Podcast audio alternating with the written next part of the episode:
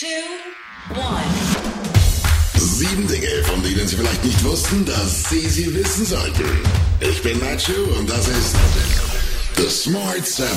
Heute ist Mittwoch, der 1. Juni. Es ist internationaler Kinder- und Weltmilchtag. Geburtstage haben Spider-Man Tom Holland, Alanis Morissette und Rolling Stone Ronnie Wood. Guten Morgen.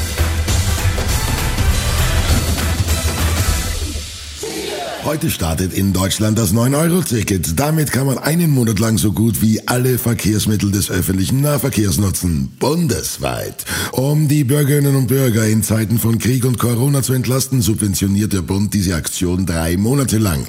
Aber es ist auch ein Versuch, den ÖPNV flächendeckend noch beliebter zu machen. Bahnchef Achim Strauß schätzt, dass pro Monat rund 30 Millionen Menschen das 9-Euro-Ticket nutzen werden. Wir bereiten uns so gut wie möglich vor, indem wir das Personal verstärken. Wir werden also mehr Beschäftigte zum Einsatz bringen, gerade auf touristisch interessanten Strecken. Und wir bringen alles zum Rollen, was im Nahverkehr rollen kann. Natürlich gibt es auch da Grenzen, was die Kapazität der Strecken, der Bahnhöfe und auch unserer Zugflotte betrifft. Aber ich verspreche, wir tun das Möglichste.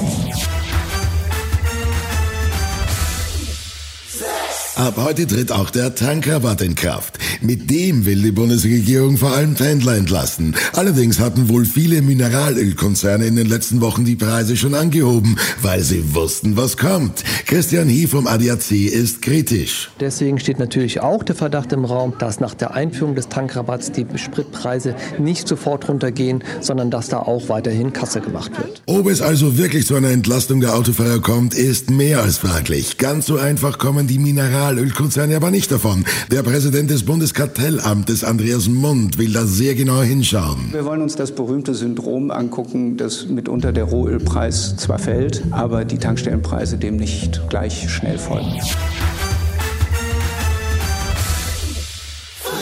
Russland übt weiterhin Druck auf die Ukraine aus mit aggressiven Beschuss im Osten und mit Bodentruppen, die weiterhin in die Stadt Sverodonetsk vordrängen. Der Gouverneur der Region Luhansk, Shiri Haidai, sagte, russische Granaten hätten eine Salpetersäurefabrik getroffen. Die Dämpfe seien in der ganzen Stadt bemerkbar.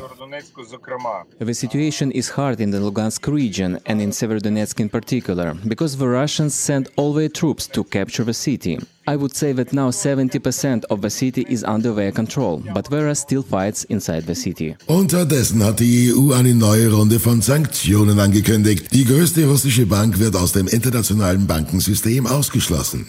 Die Präsidentin der Europäischen Kommission, Ursula von der Leyen, will die Abhängigkeit Europas von russischem Öl und Gas immer weiter verringern. Ich bin sehr froh, dass sich die Staats- und Regierungschefs im Grundsatz auf das Sanktionspaket einigen konnten. Dies ist sehr wichtig und dank dessen sollte der Rat nun in der Lage sein, ein Verbot von fast 90 Prozent aller russischen Ölimporte bis Ende des Jahres zu beschließen.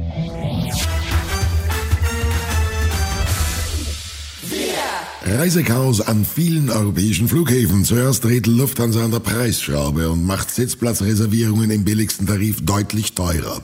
Dann müssen Reisende am Flughafen der irischen Hauptstadt Dublin bis zu sieben Stunden warten und viele verpassen ihren Flug.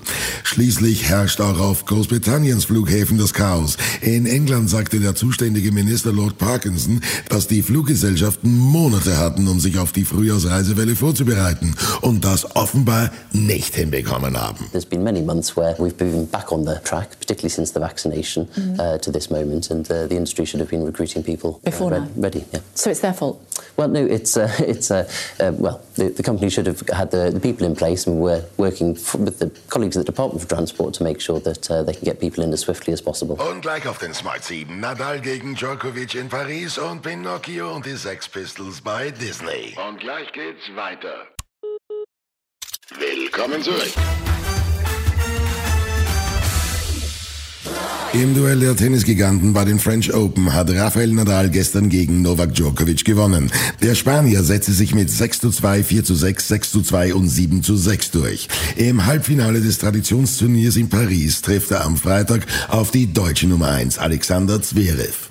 Im Fußball hat sich die Aufregung um Superstar Robert Lewandowski noch nicht gelegt. Der Pole hatte vorgestern ungewohnt deutlich das Kapitel Bayern München für sich beendet erklärt. Sein Mannschaftskollege Leon Goretzka hat sich jetzt gewünscht, dass sich alle etwas entspannen. Dazu, ich glaube, dass das insgesamt äh, sowohl für den FC Bayern als auch äh, für Levi eine unglaubliche Erfolgsgeschichte war und allein um dieser Geschichte Respekt zu zollen, wäre ich froh, ähm, ja, wenn beide Seiten irgendwie ein bisschen Emotionalität vielleicht rausnehmen und einfach äh, versuchen, da eine gute Lösung zu finden für alle Beteiligten.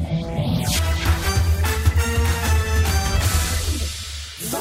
Die Sex Pistols waren die Speerspitze des Punk und die Anführer einer Generation. Fragt im Zweifel eure Eltern.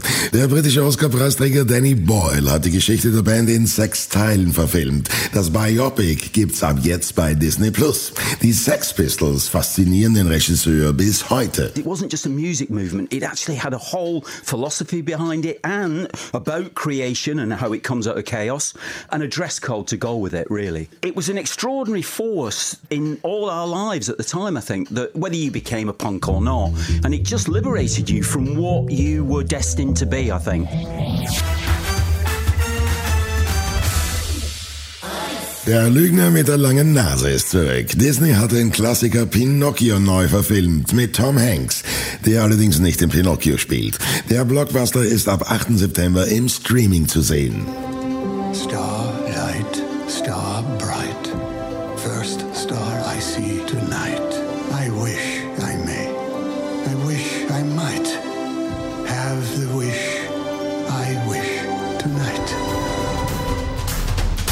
Das war Smart 7 für heute. Die nächste Folge gibt's morgen früh um 7. Egal wo Sie uns hören, klicken Sie gerne auf Folgen, dann verpassen Sie definitiv nichts, was Sie nicht verpassen sollten. Ihnen einen schönen Tag. Produced and published by Dak Doris and Podcast 360.